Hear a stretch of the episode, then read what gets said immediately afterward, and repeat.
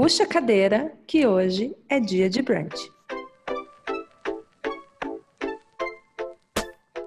Há algumas semanas, uma discussão homérica invadiu o Twitter e foi polêmica atrás de polêmica. A gente está falando das contas verificadas no Twitter. Tem acontecido, inclusive, alguns mutirões para conquistar o danado do selo verificado. Mas aí, isso despertou aqui para a gente um mutirão que vem sendo esquecido pelos criadores e que deveriam sim se atentar mais ao sentido de que a gente está falando de registro de marca lá no INPI e como ele não tem sido visto com seu devido respeito.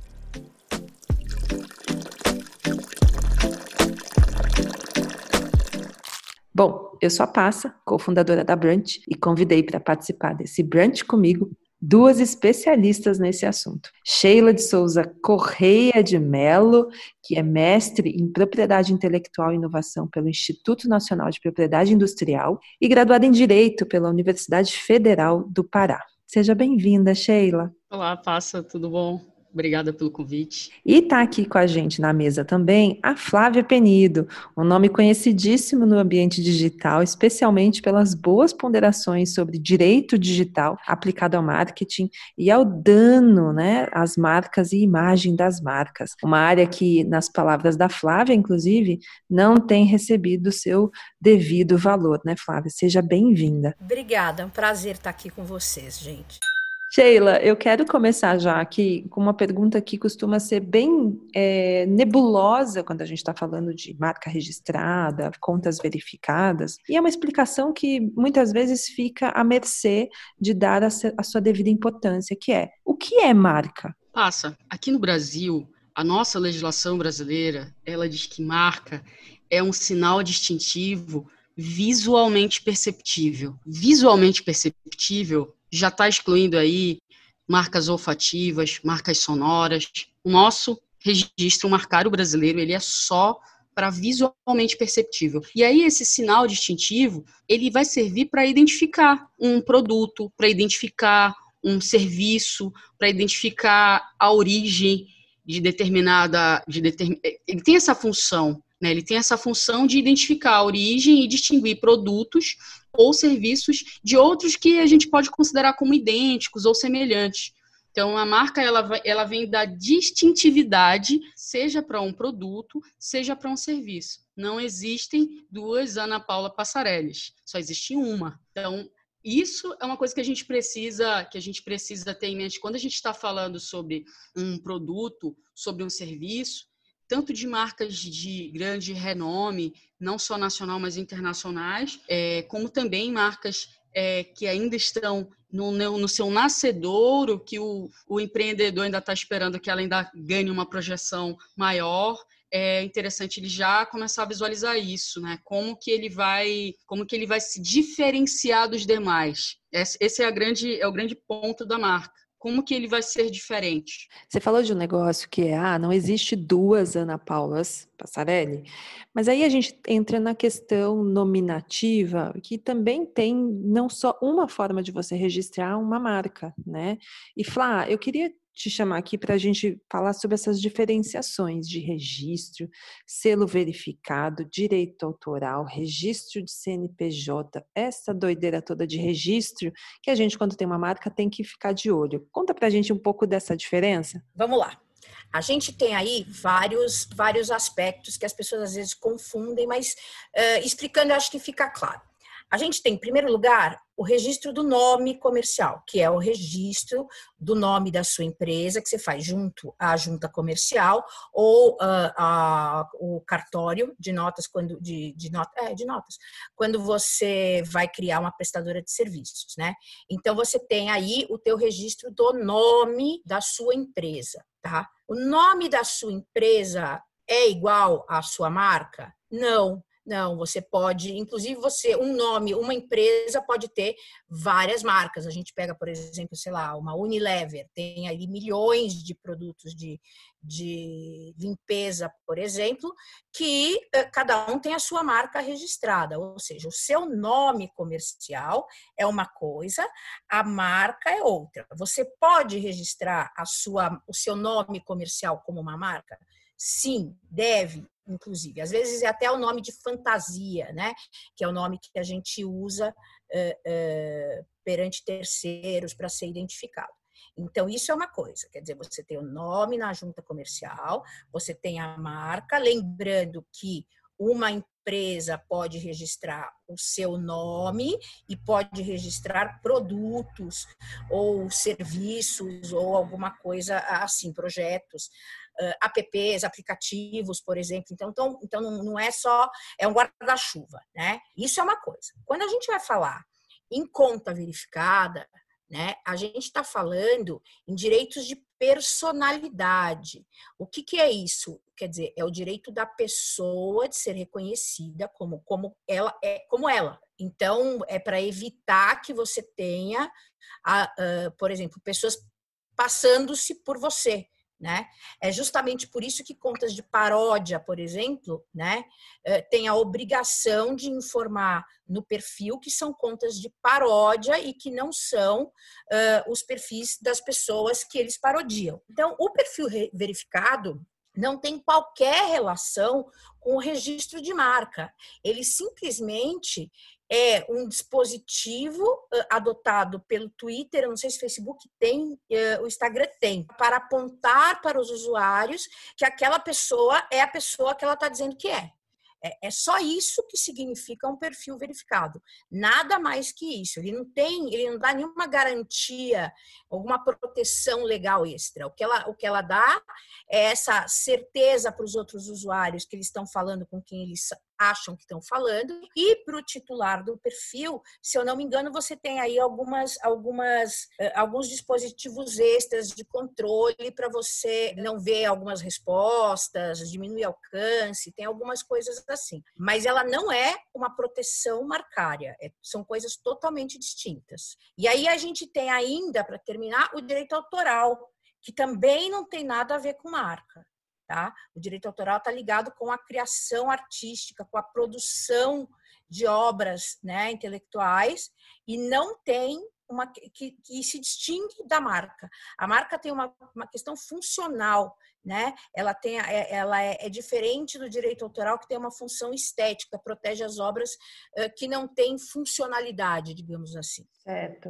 Você está falando uma coisa aqui, Flá, e eu vou chamar a Sheila de novo para a gente tentar quase como montar uma hierarquia aqui, que a gente está falando do selo, do selo, verificado, e que ele não é o, aquilo que garante o seu direito sobre o uso de uma marca. E Sheila, teria como a gente definir aqui, chegar a uma conclusão que o registro da marca é talvez a coisa mais importante a proteger essa marca que a gente pode fazer hoje? Passa, sem dúvida. É, poderia até ousar falar que é, determinado empreendedor ele está começando, ele ainda nem tem o CNPJ, mas ele já deve ter a marca dele. Ele pode, é possível fazer o registro como pessoa física de determinada marca, desde que ele consiga comprovar que ele vai fazer a exploração comercial daquele, daquela, daquele signo distintivo.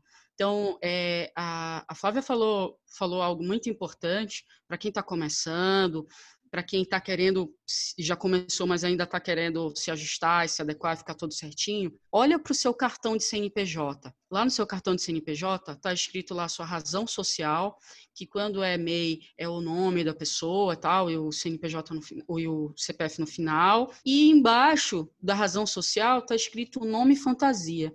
As pessoas costumam confundir nome fantasia com marca. Isso é muito comum. Ah, não, mas eu já botei lá, eu registrei, porque é tão difícil você conseguir tirar um CNPJ, que aí a pessoa já se sente assim vitoriosa porque conseguiu tirar o CNPJ e conseguiu botar lá o nome fantasia da, da, da empresa dela, do produto dela. E aí já fica tão feliz de ter conseguido o CNPJ que acha que já cumpriu todas as etapas. Não, você está apenas começando, tá? Ter o CNPJ é importante para questões fiscais, para você emitir sua nota fiscal, tudo mais. O nome fantasia no CNPJ não vai garantir a você nenhuma exclusividade sobre o uso. Não vai garantir. O que vai te garantir, o que vai te dar direito de dizer, ó, oh, você tem que parar de usar porque essa marca é minha, é o registro de marca. Registro de marca, sim. E aí a Flávia falou uma coisa muito interessante, porque hoje a gente vive num mundo muito virtual, em que as pessoas entendem que uma conta verificada em uma rede social já é porque ele também já conseguiu, ele também já conseguiu a marca dele. Não, você conseguiu notoriedade ali, você conseguiu é, que aquela rede social diga que você tem determinada determinado status ali, porque hoje em dia as contas verificadas elas são bem mais tratadas como status. E o nome de domínio de um determinado site, né, seja .com.br, seja só .com, é, ele não é e não deve ser confundido também com registro de marca. Tá? Então, assim, geralmente as pessoas confundem o nome fantasia que está lá no CNPJ achando que é marca, confundem o domínio da internet achando que é marca, e mais recentemente algumas pessoas também andam confundindo a verificação numa rede social também como marca registrada, e também não é. E aí você tem algumas formas de conseguir fazer a apresentação da sua marca. A sua marca ela pode ser uma marca do tipo nominativa, quando é um nome né, como, por exemplo, é, Corona, Varg, Reverência e CIA, que são, que são nominativos, é, a, é uma marca nominativa, ou seja, é, ela é verbal. É um sinal constituído apenas de palavras que vai dar um sentido amplo para aquela, para aquela, seja para aquele serviço que ela está buscando ser distintiva, seja para um produto que ela está buscando ser distintiva. Mas existem algumas marcas que elas investem no figurativo, que é um desenho, que é uma imagem, que é uma figura, né, que é uma forma fantasiosa de uma determinada letra, que isoladamente, quando a gente olha, a gente já identifica por aquela imagem, a gente já consegue fazer associação com a marca, a gente já consegue fazer associação com o produto. E aí, alguns exemplos de algumas marcas de de carro, por exemplo, tipo da Mercedes-Benz, você olha aquele, aquele desenho lá, você já sabe que é o da Mercedes, ou a logo, por exemplo, do Banco do Brasil, você olha aquele coisa que parece um oito, você já, você já consegue visualizar, ou, por exemplo, um, uma marca que está relacionada com uma letra que é um pouco mais distintiva, né? Então, a gente tanto pode fazer um registro de marca apenas nominativo, como a gente pode fazer figurativo, como também a gente pode misturar os dois. A gente pode pegar tanto o nominativo e colocar o nominativo junto com o, o, o desenho, junto com aquela. E não confundir, tá? Pelo amor de Deus, não confundir com logomarca. Tem gente que confunde, diz: não, mas eu já tenho a minha logomarca, já fiz a minha logomarca, é, é, contratei um profissional e tal para fazer uma logomarca. Pessoal, muito cuidado quando você está contratando um profissional para que ele realmente execute o serviço que você está contratando. Eu já vi casos de pessoas que contrataram um designer para fazer a arte de uma, de uma empresa, mas não necessariamente isso estava diretamente relacionado com um trabalho lá no INPI. Nem chegou a procurar o INPI, ele fez só a, a, a, a parte visual mesmo de como a empresa ia se apresentar, né? Então, a gente precisa também ter, então, nominativa, figurativa e a outra forma pode ser a mista, que é quando você, coloca os dois, tanto o nome quanto o desenho. E no Brasil a gente também tem a possibilidade de fazer registros de marcas do tipo tridimensional, como é o caso da garrafa de vidro da Coca-Cola, da garrafa da garrafinha do Yakult e da, e da caixa de chocolate Toblerone, que são marcas tridimensionais. Você não vai ver nenhum outro chocolate sendo vendido numa, numa caixa triangular da, naquele formato da Toblerone, porque a Toblerone ela, ela registrou como marca tridimensional aquele formato para ela apresentar de uma forma plástica, distintiva, né, que individualiza o produto dela, ou poderia também ser o serviço, em relação aos demais. Né? Então, não tem nenhum outro chocolate no mercado que tenha aquele formato, porque eles protegeram por marca tridimensional, do tipo tridimensional. Então, é legal quando a gente começa a falar de propriedade intelectual, junto com a Flávia, que também vai falar sobre a questão autoral, para a gente começar a visualizar que é, são bens intangíveis. Você não consegue pegar, mas eles são muito valiosos. Eles são muito valiosos. Tanto valioso o uso da sua marca, o registro da sua marca, como também valioso aquilo que você está produzindo, o conteúdo que você está produzindo, o livro que você está escrevendo, a poesia que você está você está criando. Então, a gente tem essas, essas formas de proteção tridimensional, mista, nominativa e figurativa. Eu quero aproveitar até que a gente está falando dessa questão de texto, livro, para a gente voltar aqui Flá, e falar sobre direito autoral. O que, que é o direito autoral? O que, que ele protege? Como que a gente usa? Onde nasce? Do que se alimenta? Muito bem. Uh, o direito autoral, né, ao contrário da marca, quer dizer, ele, ele, também é uma propriedade intangível, um bem intangível, ou seja, que a gente não pega, né? Uh, e ele, ele é mais voltado para a produção artística, né? De obras, vídeos. Uh, o pessoal reclama comigo quando eu vou fazer contrato, por exemplo, de influenciador. Um story, por exemplo, nada mais é do que uma obra audiovisual Uh, tal como definida na lei de direito autoral. E ao contrário do direito marcário, que exige o registro junto ao INPI, né, o direito autoral uh, ele não precisa de registro. O que, que ele precisa? Ele precisa ter sido colocado no mundo, quer dizer, é uma criação artística, né? Uh, criar, dotada de autenticidade, de criatividade, inovação, ou seja, o primeiro, é, é, é, não existe outro igual, e que você principalmente colocou no mundo. Você tem que literalmente parir aquela obra no mundo para que a proteção autoral surja. Né? É por isso que ideias não são protegidas. Isso está claramente uh, colocado na lei de direito autoral. Uma coisa importante que todo mundo me pergunta quando eu começo a falar de direito autoral e que ideias não são protegidas, uh, a pergunta assim, é, é imediato quando a gente trabalha no mundo publicitário, né? Uh, mas, Flávia, então, se eu estou participando de uma concorrência e eu mando uma a minha proposta e eles acabam não, não me contratando, mas aí eles fazem a proposta igualzinha, eles fazem o projeto igualzinho, só que não fazem comigo. Sim, há violação de direito autoral. Você deve comprovar que você entregou isso, que você entregou este projeto para a agência em questão, né? Eh, seja por via de um protocolo simples, ó, assinando na, numa reunião presencial, seja por confirmação de e-mail que ele recebeu aquela proposta, mas o fato é que ali, ali não é mais uma ideia, não é uma coisa, ali já teve a criação. Né? Ela pode não ter sido aprovada, mas a criação artística existiu. A adaptação também entra nisso, Flá? Sim, adaptação de livro, por exemplo? É, por exemplo, ó, você mandou uma obra para um, uma editora, por exemplo. Você mandou a obra tá. para a editora avaliar e a editora disse: não, a gente não quer publicar o seu livro. Seis meses depois aparece uma obra muito similar. Sim, aí não é adaptação, eu diria que aí é plágio mesmo. Ah, a gente chama isso de plágio, ok. Então, então eu diria, é, adaptação, desculpa, adaptação burra. é você pegar, não, não é desculpa, né? Você não é da área. Mas assim, a questão é a seguinte: adaptação seria, por exemplo, é, você pegar. É que acho que Machado de Assis tá na, tá, já está em domínio Caiu em domínio público em 2018. Isso. Mas fica fácil você, você pensar, por exemplo, em você pegar uma obra tipo Machado de Assis, sei lá, Dom Casmurro ou qualquer coisa assim, você adaptar para quadrinhos. Isso é uma adaptação. Você adaptar para o teatro. O sítio do Pica-Pau Amarelo é um exemplo de adaptação. Né? Perfeito. O sítio do Pica-Pau Amarelo ele ainda está, ele ainda está sob vigência da proteção.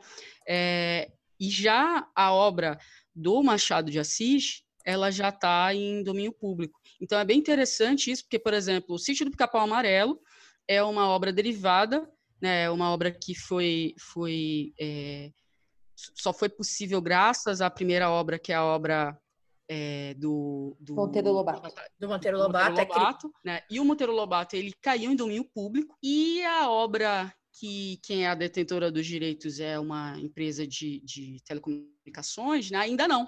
Então, por exemplo, você não vai ver nas livrarias nenhuma nenhuma nova edição é, fazendo referência ao sítio do Pica-Pau Amarelo, porque o sítio do Pica-Pau Amarelo ele ainda está é, precisando de autorização, porque ele ainda não está em domínio público. Ao passo que você já vai ver uma chuva de novas edições de Monteiro Lobato é, sendo vendidas, porque agora já está em domínio público, né? Uhum. Então tem uhum. uma questão mercadológica muito bacana aí. Sim, sim, sim, sim, sim. Gente, vocês estão falando sobre marca, sobre direito autoral, e eu comecei a abrir uma nova janelinha aqui para a gente falar sobre criação, porque a gente está falando, esse podcast ele é voltado para o mercado de criadores de conteúdo. E criação de conteúdo, isso que a Flá estava falando, a questão da ideia, ideia não se protege, é, como que a gente faz no sentido de um criador de conteúdo de formatos, por exemplo, ele cria lá um quadro para o canal no YouTube dele, ou um formato que ele cria, como que ele protege esse formato? Uh, não tem proteção. Tem algumas coisas, esquemas, etc., não tem proteção. É o mesmo caso, por exemplo, do Snapchat e do Stories do Instagram, que são coisas bem similares, tá? Eh, eu até pegar aqui o artigo da, da lei que fala, eu acho que tem hora que é bom a gente dar uma de palestrinha e falar o, o, a lei para ficar, ficar muito claro, entendeu? Porque tem algumas exceções à proteção de direito autoral. Isso é muito importante para criador, por exemplo, porque tem algumas coisas que a gente pode utilizar de, de, de uma obra de terceiros sem precisar da autorização deles. Né? Então, aqui, ó, artigo 8 né? não são objeto de proteção como direitos autorais. Ideias, procedimentos normativos, sistemas, métodos, projetos ou conceitos matemáticos. Esquemas, planos ou regras para realizar atos mentais, jogos ou negócios. O que você pode, aí sim entra a questão da marca, né? É, então você cria um, um quadro, sei lá, um quadro... de entrevistas. Vamos falar de um, de um formato Isso. talk show. Você não conseguiria, a Sheila que me corrija, uh, uh, registrar um, um, programa de talk show chamado Ping Pong, porque eu acho que é, é, bem genérico e eu acho que não teria, não teria, eu não sei se teria sucesso a tentativa de registrar essa marca. A Sheila pode falar disso melhor. Mas vamos dizer que o, você registre um quadro chamado Ping Pong. Isso é mais fácil de você fazer do que a proteção autoral, entendeu? Porque isso aí é um esquema, é um, é um, é um sistema, é, é a mesma coisa que o Snapchat e o Instagram, entendeu? Acho que é um exemplo bem fácil para o pessoal pegar. Acho que o bacana, é, o bacana do pessoal ter sempre em mente é porque quem não é da área, assim, eu e a Flávia, a gente, a gente decora os artigos, né? A gente sabe o número da lei e tal, mas, mas quem é criador tá, é, tem uma capacidade, tem uma capacidade de estar tá inventando novidades, de estar tá fazendo coisa nova, mas uma coisa que, que sempre tem que estar tá na, na mente de qualquer criador, é, seja um poeta, seja até uma pessoa que está fazendo uma coreografia, porque as coreografias de dança, elas também são é, alvo de direito autoral. Tá? Mas assim, independente do tipo de criação, seja uma criação é, que está sendo expressada através de uma escultura, de uma dança, de uma poesia, de o que quer que seja, a gente sempre tem que pensar que a gente tem que materializar ela ela tem que estar tá materializada, ela tem que sair do mundo das ideias e ela tem que ir para um poema, ela tem que ir para uma música, ela tem que estar como prova em algum lugar de que você fez aquilo. Por quê? Porque as ideias. Não, é, não, não existe isso, ah, fulano roubou minha ideia. Desculpa, mas isso não existe. Porque como que você vai provar que a ideia realmente era sua? Né? Vamos, vamos partir do princípio de que as ideias elas não são roubáveis, porque elas você não consegue provar. Você vai chegar numa delegacia e vai dizer assim, ó, oh, doutor, eu vim aqui registrar uma queixa porque fulano roubou minha ideia. Tá, mas como que você prova isso? Não prova. Não tem como. Agora, quando você já tem prova, aí a gente já está falando de plágio, que aí a Flávia tem mais propriedade para falar sobre o tema, com certeza. Mas se você ainda não conseguiu materializar e você não tem o que ir levar numa delegacia para reclamar, dizer assim, olha só, eu fiz essa escultura aqui é, ano passado, apresentei é, na, na, Bienal, fiz uma, uma, exposição, tal, tal, tal, tá aqui as fotos, tá aqui a data do jornal, tudo mais aqui. Eu tenho como comprovar a data em que eu fiz isso. E a rede social ela é muito bacana por isso, porque tem hora e data que você escreveu. Tem hora e data daquilo que você colocou lá. Então, é muito do que a gente cria na internet é passível de estar tá registrado, é, de estar tá protegido através de direito autoral sem a necessidade de fazer registro, diferente da marca, que a gente vai precisar ir até uma autarquia brasileira para buscar essa proteção. É, por isso que eu falo que, que a gente tem que literalmente parir a obra, né? Colocar ela no mundo. Tornar ela é. material. É. E aí, é, o bacana é porque assim, a gente está é, indo para lá e para cá, mas a gente está falando de um só tema, que é propriedade intelectual, porque são produtos do nosso intelecto, que nós somos donos, nós uhum. produzimos. Né? Por isso, o termo propriedade intelectual são criações da mente humana, sejam elas expressas em versos, em músicas. Claro que algumas coisas que a gente pensa que a gente está sendo inédito, não está, né? E aí tem algumas tem algumas exclu excludentes, como a Flávia já bem comentou. Vocês sabem que vocês estão colocando aqui a questão do direito autoral e do registro de marca, e eu estou tentando conceber aqui para a gente poder entrar, chegar numa conclusão para o nosso público, principalmente para os criadores, que é do ponto de vista, Sheila, de marca, a gente precisa ter todo esse entendimento que a gente já falou lá do, do registro do CNPJ, o domínio, a arroba, né, o registro no INPI da marca, porque a gente está falando de um quase como se fosse dentro do campo das instituições um cuidado que a gente tem que ter com a nossa marca, certo? Certo. É, eu posso dar um exemplo muito fácil para todo mundo entender. Se eu sou dona de uma casa, eu tenho que provar que eu sou dona dessa casa. Eu tenho que ter uma prova. Então, eu tenho que ir até o cartório de registro de imóveis fazer esse registro para que essa casa ela realmente seja minha. Uma vez a casa sendo minha, eu vou poder alugar, eu vou poder vender, eu vou poder doar a casa ou eu vou poder simplesmente queimar a casa. A casa é minha, eu vou fazer o que eu quiser com ela. Então, se eu tenho uma marca que eu já estou utilizando comercialmente ela, mas eu ainda não fui até o INPI fazer o meu registro comercial, o primeiro passo é descobrir se de repente já não tem uma outra empresa, já não tem uma outra pessoa usando esse termo, usando essa palavra, usando esse signo distintivo para fazer a proteção da minha marca. É muito comum a pessoa achar que ela está sendo super inovadora no, no, numa marca, e aí, quando ela tenta registrar, ela vai ver que já existe uma marca exatamente igual. Entendi. E por isso que é bacana a pessoa já começar o negócio dela, logo depois que ela sai da junta comercial, que ela tá com o CNPJ dela na mão, ela já vai procurar fazer o registro de marca. Por quê? Porque evita uma despesa desnecessária. Você imagina que a pessoa começa a vida dela toda certinha, vai na junta comercial, pega o CNPJ, consegue um domínio na internet para fazer as suas vendas, um .com.br, uhum. achando que está tudo bem, conseguiu uma verificação na conta dela também na, no, nas redes sociais, então, poxa, está tudo ok. Mas não registrou a marca. Eis que um belo dia a pessoa recebe uma notificação extrajudicial com obrigação de não fazer. Pare de usar esta marca, porque já existe alguém que registrou essa marca já existe alguém que já que já está fazendo uso comercial dessa marca.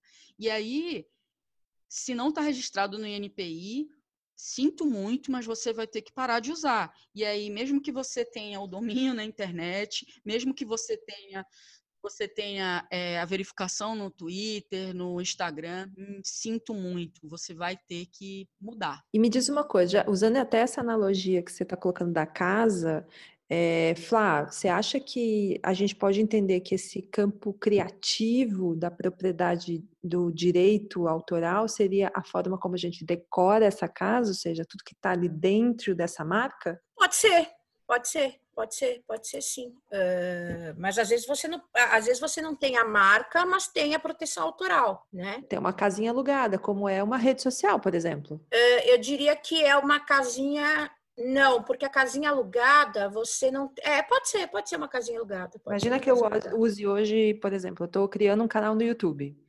Então, eu estou criando um canal no YouTube que se chama Tudo Passa. Bem criativo. Tá. É, criei esse canal, estou produzindo conteúdo, eu estou numa casinha alugada chamada YouTube, mas eu estou com a minha propriedade intelectual sendo produzida ali. Ele está no mundo, ele sai do campo da ideia, como a Sheila falou, e está no ar. Está publicado. Perfeito. Então, eu tenho direito autoral, assim, regindo sobre esse conteúdo, certo? Sim. Entendi. Então, hum, a gente tem... Porém, Diga, porém no caso de uma marca, tudo passa, ela é uma marca registrada pela empresa Neymar Esportes e Marketing SS. Então, gente, eu vou abrir um parênteses aqui só para xingar, porque tenho uma raiva desse Neymar que registrou tudo passa. Ai, ai, ai. Mas eu tô dando só um exemplo, tá? Para a gente falar sobre a questão das, da propriedade, do que é direito autoral da minha obra, daquilo que eu crio. E Não, mas esse exemplo é muito bom. Né? Esse exemplo é exatamente o exemplo que a gente precisa, que a gente precisa observar porque você vem fazendo uma exploração comercial do, do passo, né? E aí, se você tentar fazer o uso comercial do tudo passa, o tudo passa não vai dar em algumas classes Uhum. Tá? Eu, ia, algumas... eu, ia, falar exatamente isso. Ia, ia, complicar um pouquinho mais colocando as classes na conversa. Exatamente, em algumas Aliás, classes, porque é, é, é, é legal a gente saber so, falar sobre classe, porque assim, é, tem algumas marcas que elas podem conviver pacificamente. Uhum. Por exemplo, a gente, a gente pode falar de Formosa para supermercado, é uma rede de supermercados aqui de Belém do Pará, mas é, nada impede que, por exemplo, também exista é, numa outra classe, como por exemplo de cosméticos, uhum. uma, uma linha de cosméticos chamada Formosa. Ela vai poder conviver porque Perfeito. são classes diferentes, não, não tem problema. Não, o que a gente sempre tem que ter em mente é sobre a concorrência desleal, sobre quando é, você está levando a, o, o, consumidor ao erro, você está induzindo o consumidor ao erro. Então, você imagina que a empresa é que é. Que é uma que está vendendo gêneros alimentícios chamada Formosa, ela tem uma característica de serviços, aquela, aquela classe de serviços, porque é o que eles estão fazendo é só isso. Eles não vendem nenhum outro produto, eles não vendem perfume Formosa, eles não, é, é uma, é uma empresa que você chega lá e você vai comprar um supermercado. Entendi. Isso é uma coisa. Agora, por exemplo, se fosse um outro supermercado da mesma, da mesma é, área de atuação, uhum. e aí é, querendo colocar também o uso comercial Formosa para tentar surfar na fama do, do que já está estabelecido no mercado, aí não vai poder, aí certo. vai ser desleal. Ô Flá, é, a gente só deixa eu trazer mais outros dois elementinhos aqui para essa conversa, que é a Biblioteca Nacional e o selo de copyright. Eles servem para, de alguma forma, proteger a obra? Uh, o Brasil não usa o sistema de copyright uh, para proteção autoral, tá? A gente tem vários sistemas de direito autoral.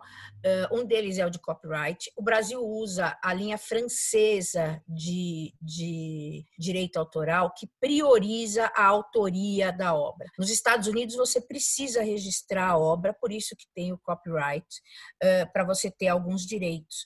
No Brasil isso não é necessário. A, a proteção autoral surge a partir do momento em que você colocou aquela, aquela obra, aquela criação criação artística no mundo. Tá? Eh, a Biblioteca Nacional é um pouco mais de, dá um pouco mais de segurança, claro, e principalmente em termos pré-internet, né?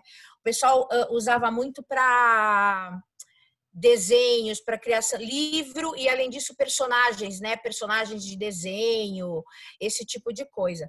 Mas você, a rigor, você não precisa de nenhum registro que não seja a prova de que você colocou aquela obra no mundo para registrar, entendeu? E para abrir qualquer processo também, né? Se alguém começar a copiar a obra de um criador que já está no ar, a prova de que, esse, que essa empresa estaria copiando o conteúdo desse criador seria o fato de que ele publicou antes, anteriormente, certo? Isso, exatamente. Perfeito. Agora, a gente estava falando sobre as classes aqui, e acho que isso dá um super nó na cabeça das pessoas, porque o processo de registro no INPI é, costuma ser uma coisa quase como nebulosa, as pessoas não entendem muito bem o que, que ele é. E aí eu queria que você trouxesse para a gente, Sheila, se ele é uma coisa que dá para gente, a gente fazer sozinho, por exemplo. E o que, que é o INPI? Por que, que a gente registra essa marca no INPI? O que, que é, ele assegura quando a gente vai lá e deposita um registro lá?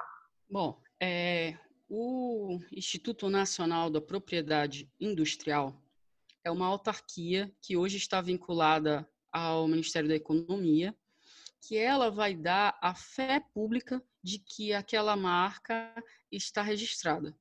Então, é até o INPI que qualquer brasileiro vai, ou estrangeiro também, vai buscar proteção no território nacional.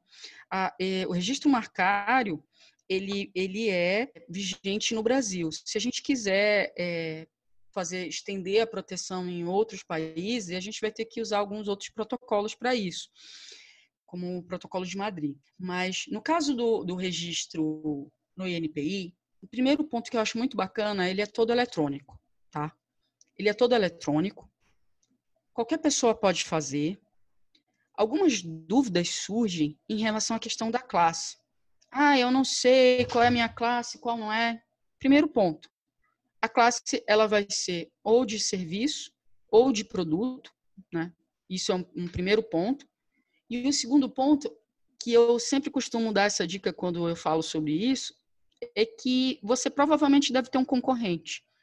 Você provavelmente deve ter um concorrente que já foi até a internet, já foi até o INPI, já fez o, o registro dele, já deve ter a marca dele registrada. Muito dificilmente você está lançando um serviço ou um produto que é paradigmático, que não, não existe nenhum igual, que aí precisaria e demandaria um pouquinho de análise em relação à, à categorização. No geral, o criador de conteúdo ele tem já é, uma atuação já bem parametrizada. Então, a minha sugestão para qualquer é, criador de conteúdo que está nos ouvindo, vá até o site do NPI, entre na parte de busca de marcas para você fazer uma pesquisa na base de marcas, o que, que já está registrado, e lá você vai buscar um concorrente seu, um outro criador de conteúdo que você acha famoso, que você acha que provavelmente já deve ter feito o registro de marca dele. E lá, quando você pesquisar esse, esse, esse seu concorrente, que aí não só o criador de conteúdo, mas é, dentro do segmento de atuação econômica que você também vai dar, você já vai encontrar lá todas as classes que provavelmente você também vai precisar. Ah, Sheila, mas eu também vou fazer outras atuações além dessas. Beleza, aí você vai só acrescentando. Não tem problema nenhum. O sistema ele está todo em língua portuguesa, o que ajuda bastante no registro. Ele tem vários manuais no próprio site de como fazer. E tem uma ferramenta muito bacana que o Instituto disponibiliza para a sociedade, que é o Fale Conosco. Então, tem um, um, um, um link no site de acesso ao Fale Conosco, que você manda a sua dúvida para o INPI eles, em até no máximo três dias, dão a resposta para aquilo que você está demandando. O sistema do Fale Conosco funciona, tá? Eu não sou funcionária do NPI, não estou puxando a sardinha para o NPI, eu simplesmente fiz o mestrado lá, mas eu, eu, eu, preciso dizer isso, né? Que, isso, que ele funciona é muito eficaz, o pessoal de marca responde rapidão. E, e aí dá para você ir tirando suas dúvidas. Né? Então, quais são as dúvidas mais frequentes? Qual é a classe? É, o que que eu vou, o que que eu vou, é, se, o que que eu vou registrar se já existe? Isso daí, você já fazendo a consulta, você já vai, você já vai conseguir. Né? Então, é, entrar, entrar no site, entrar no site do NPI e no INPI, tá? inpi.gov.br não entrem em outros sites de terceiros, de empresas, que tem algumas empresas que elas até cobram para você poder saber se está disponível ou não a marca que você está querendo registrar. Né? Então, tenham muito cuidado com isso para estar tá no site oficial do governo federal, que é do Instituto Nacional da Propriedade Industrial. É nesse site que você vai conseguir todas as informações para você fazer o registro da marca, gerar o boleto direto no site, tá? Não recebam, se porventura vocês é, que tem algumas, tem algumas situações que você acaba de fazer o registro na junta comercial e aí tem algumas empresas que relatam que elas começam a receber boletos sobre registro de marca. E elas pagam achando que, que o sistema é eficiente e tal, mas não é, pessoal é fraude, tá? Não pague nenhum boleto que chegar na, na empresa de vocês dizendo que é de registro de marca, porque o sistema do INPI é, é igualzinho da Receita Federal. A gente tem que gerar o boleto para poder pagar. Tá? Vai pagar o imposto de renda, você tem que entrar no programa do governo, gerar uma guia de recolhimento da União. No INPI para registro de marca é exatamente igual. Você tem que entrar no site do INPI e gerar uma guia de recolhimento da União, tá? ignore qualquer boleto que chegar, porque infelizmente existem existem alguns ditos escritórios que agem que agem de má fé nesse sentido de envio de boletos quando eles veem que uma empresa é, acabou de, de abrir as portas, enfim. Né? Então isso é um cuidado que eu sempre gosto, gosto de, de, de falar. Nossa, você sabe que eu estava te ouvindo aqui falar sobre registros de marca e até a, a gente estava vendo aqui, consultando a questão do Tudo Passa lá do, do registro do Neymar, e você comentou das classes. Fala um pouquinho para a gente dessa questão das classes, Sheila, da diferença de classe e, e principalmente um criador de conteúdo, ele vai em qual classe? Pessoal, se você é criador de conteúdo e você já tem o seu CNPJ, observa lá embaixo, depois da razão social, tem a atividade econômica. Atividade econômica que o seu contador colocou lá que você vai atuar. Essa atividade que está constando lá no teu CNPJ é exatamente a atividade que você vai buscar proteção. Não busque proteção para uma coisa que você não está fazendo. Vou dar um exemplo. Ai, eu gostei muito. Imagina, meu nome é Sheila Mello, né? Não sou loura, não sou nada, não faço nada com tchan, né? Mas imagina que eu quero proteger o Sheila Mello para que a, a outra Sheila Mello, que é com dois L's, a nossa diferença é, é um L, tá? Meu Mello é com um L, o dela é com dois. Mas imagina que a Sheila Mello lá com dois L's, ela ela tá é, registrando registrando a marca dela em apenas uma classe, né, a classe de, de, de prestação de serviços de, de, de, instrução de dança, vamos dizer. E eu tenho um ódio mortal dela. E aí eu vou pegar, eu não tenho, eu não exerço atividade econômica de dança, nem de prestação de serviço, nem nada. Eu apenas sou a Sheila Mello com um L só.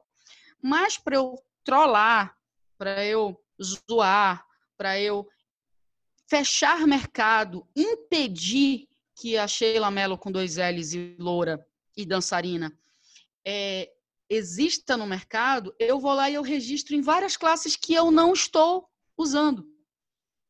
Ah, Sheila, mas o que, que são essas classes?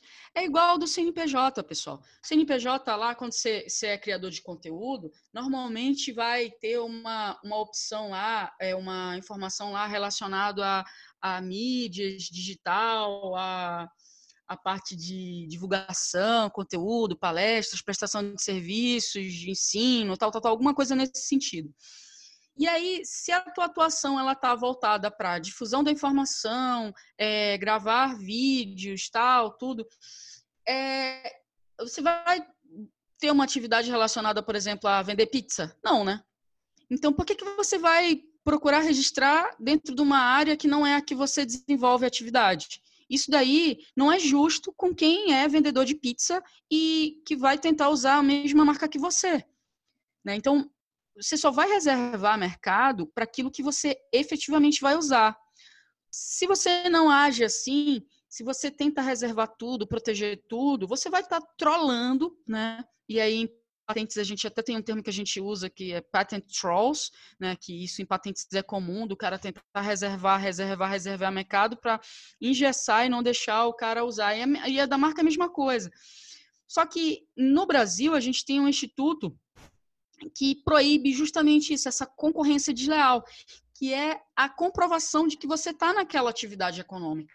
Então não adianta eu, que sou Sheila Mello, que não sou loura, que não danço, ir lá, tentar registrar, porque aí a verdadeira Sheila Mello vai entrar como oposição na minha marca, vai dizendo assim, ó, quem exerce atividade econômica de dança e de instrução para dança e tudo mais sou eu, não é ela.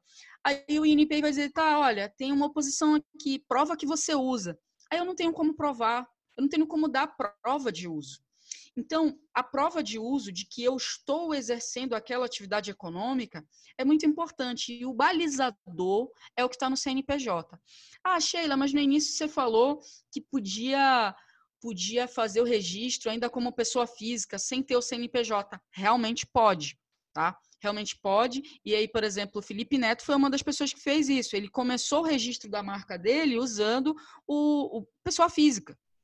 E depois ele transferiu a titularidade para a empresa dele, a Netolab. Não tem problema nenhum. Inclusive, ele é um exemplo bem bacana de, de, de classes. Né? Ah, eu estou querendo saber, eu estou querendo saber qual que é a classe, qual que é a classe que eu vou usar, mas é, eu não faço ideia. Entendi que existe classe de serviço e produto.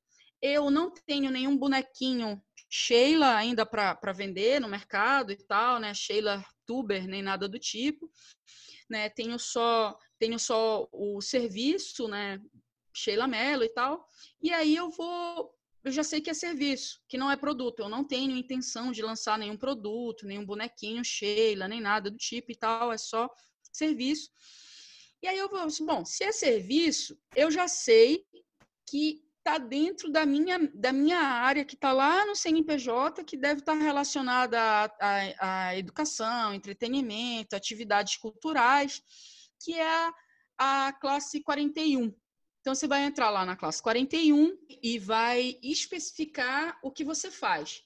Se vocês entrarem e pesquisarem no site do NPI as categorias do Felipe Neto, ele tem uma, uma uma categoria dentro da especificação do que ele faz, né, ele está na categoria 41, mas dentro da especificação é, tem lá a produção musical. Mas eu, no meu canal do Sheila Mello com L só, é, eu não vou colocar, eu não, eu não canto, gente.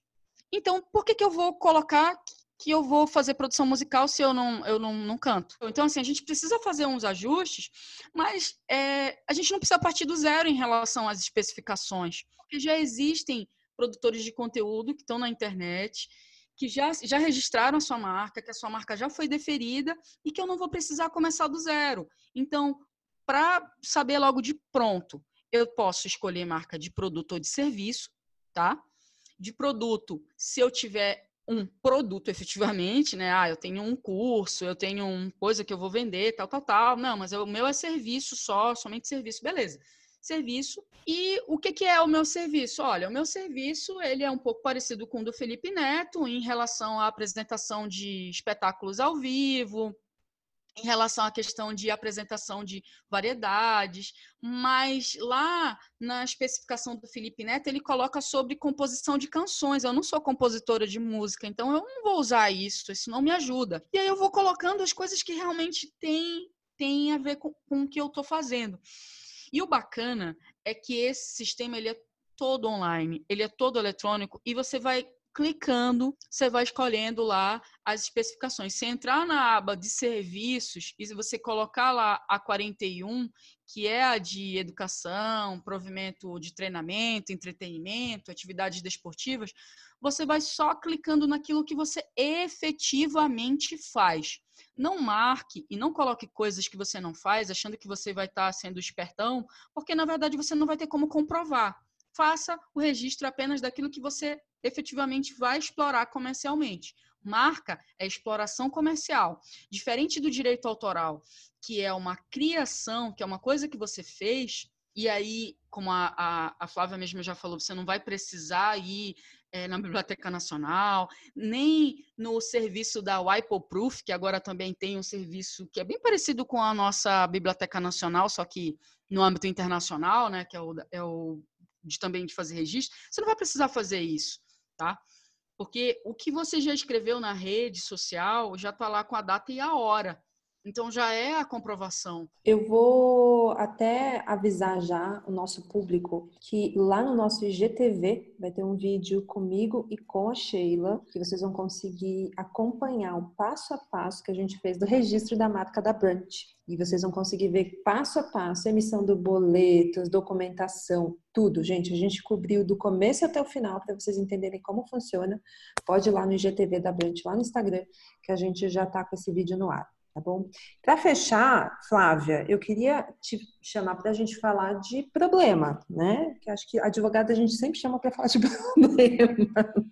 Não, mas é, é aí que está errado. Eu tinha que chamar antes para prever os problemas e evitar que eles surjam. Mas conta qual é o problema. Vamos Será lá. que podemos? É verdade, a Flávia está super certo. Pessoal, se vocês estão ouvindo a gente agora, por favor, chama um advogado antes para ele te ajudar a planejar a tua vida e evitar as bobagens do futuro. Por favor.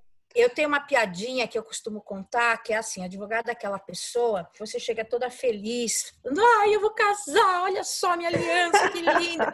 Ele me deu, aí você dá parabéns, nossa, parabéns, felicidades nossa, que legal, quando vai ser o casamento, onde vai ser e tal. Aí dá meia hora, você está tomando um café e fala, então, você já pensou no regime de bens que você vai escolher, né, e tal? Não é que a gente está pensando no divórcio, mas é uma possibilidade, entendeu? Ué, é, é, é, é, isso, não adianta, não adianta a gente negar.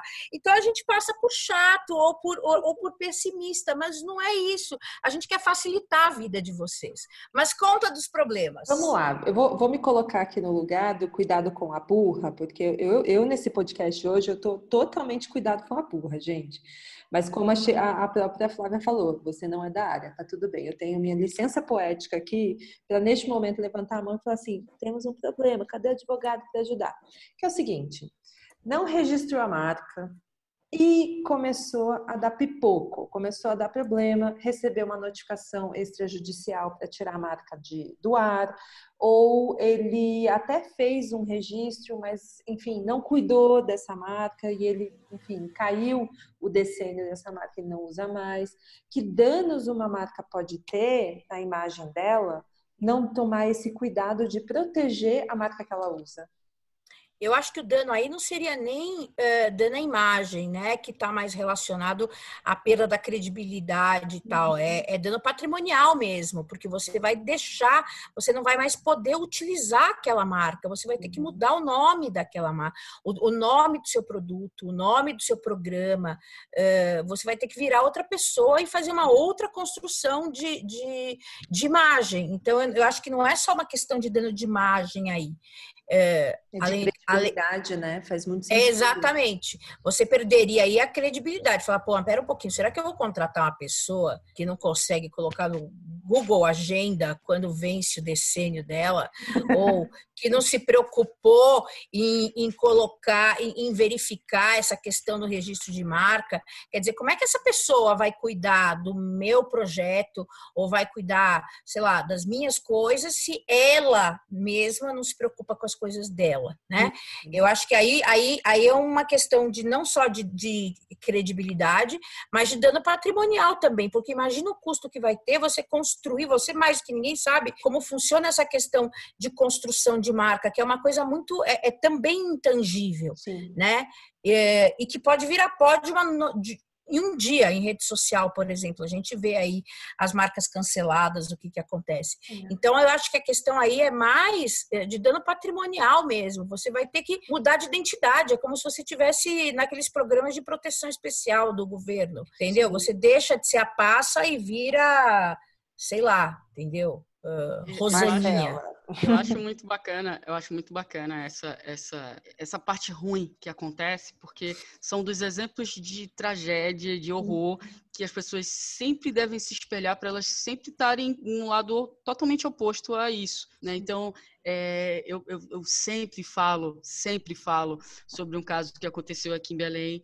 É, claro que eu não vou citar o nome, mas é, é, só a história que fica. Era uma empresa muito famosa, muito famosa. Eu tenho 37 anos, eu acho que há 38 eu já ouvia falar na empresa, porque era uma empresa referência em doces e bolos muito bons, muito, muito bons. Então, assim, ela conseguiu chegar num patamar de qualidade que as pessoas é, associavam o nome da marca a bolo bom, a bolo gostoso, a bolo caro. Então, olha que coisa preciosa e difícil de conseguir uma empresa incutindo referencial de toda uma cidade tá? Não era só de uma pessoa, era de uma cidade inteira. Uhum. O referencial de qualidade daquele produto bom, aquele produto que era caro, mas era um produto de, de ótima qualidade.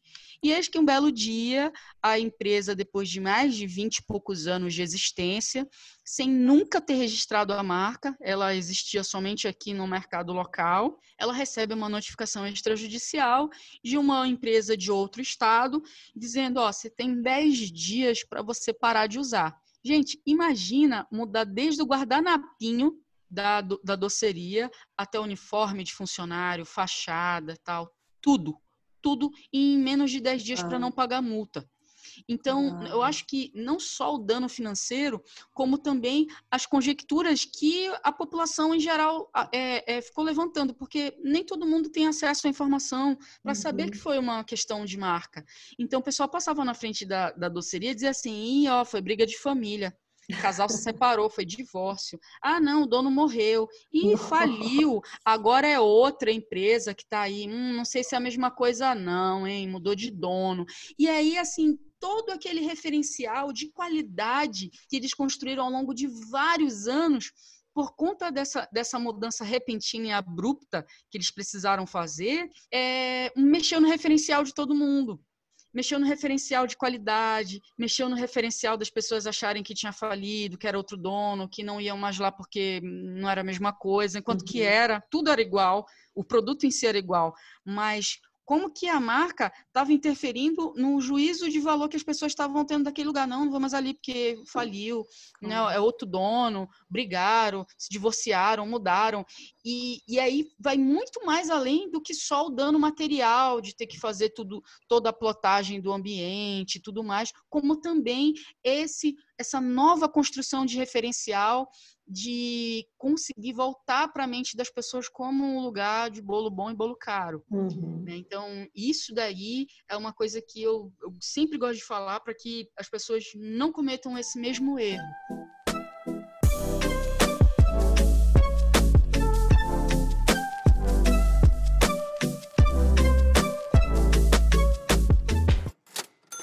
Eu vou chamar a conta do nosso podcast aqui, pedindo para vocês é, qual seria a nossa principal recomendação. Assim, se alguém chega com um pepino de marca, qual é a primeira coisa que vocês levantariam? Assim, estaria numa bandeira estendida o tempo inteiro, escrito na testa sobre o cuidado que as pessoas têm que ter? Que eu acho é que, assim, se a pessoa já recebeu a notificação, ela já fez tudo errado.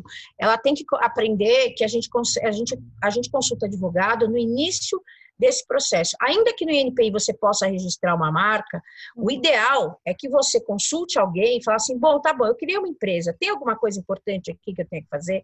Porque tem coisas que a gente não sabe, né? É que nem você falou, às vezes não é cuidado com a burra, você não tem conhecimento técnico para saber quais são os problemas que podem surgir. Uhum. Mas ok, vamos admitir que você não consultou um advogado.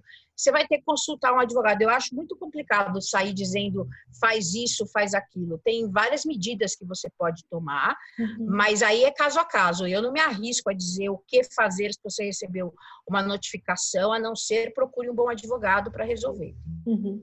Bom, é, eu, eu me arrisco, eu me arrisco a dizer que é, dependendo do problema, às vezes conversando a gente consegue resolver, tá? Então, assim, uhum. mesmo que é, eu não vou chegar no extremo de a pessoa já recebeu uma notificação, porque aí quando a gente recebe notificação, é, não tem outro caminho a não ser um advogado para nos ajudar. Mas, se você ainda não chegou nesse momento da notificação, mas existe uma outra empresa que, assim como você, está usando o mesmo sinal distintivo visualmente perceptível, aí é interessante você é, buscar proteção imediata, caso a outra empresa não tenha feito isso. Então, assim, você está usando a pizzaria da Sheila Mello com um L só. Uhum. E a Sheila Mello com um L só também tem uma pizzaria aqui em Belém do Pará. E nenhum dos dois é, se preocuparam em olhar no site do NPI se esse signo distintivo estava protegido.